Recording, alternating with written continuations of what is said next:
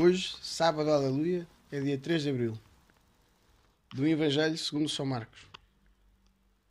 Depois de passar o sábado, Maria Madalena, Maria, mãe de Tiago e Salomé compraram aromas para irem embalsamar Jesus.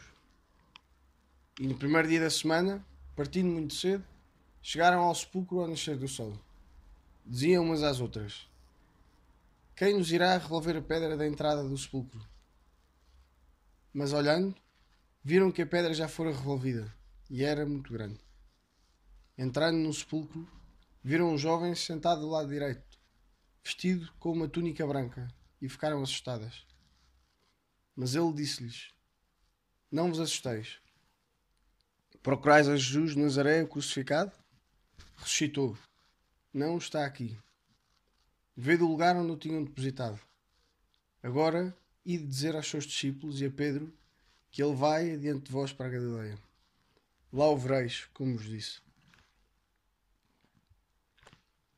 A palavra morte pronuncia-se com um nó na garganta.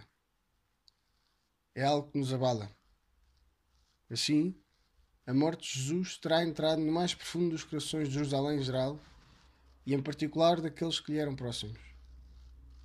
O silêncio que desceu a seguir à sua morte Encheu de tarde toda aquela sexta-feira, bem como todo o dia seguinte do sábado.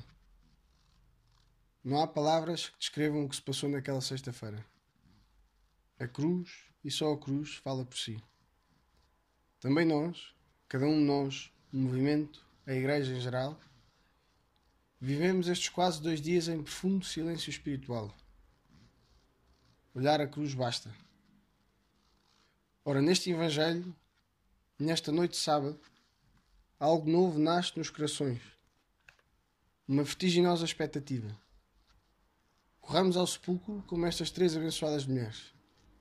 Nasce em nós a certeza da ressurreição, que o silêncio dê lugar ao aleluia. Estamos mesmo prestes a chegar ao grande dia, ao culminar da história da salvação, da salvação do mundo, da tua salvação, da minha salvação. Esperamos, firmes na fé, aquele que destruiu a tirania da morte.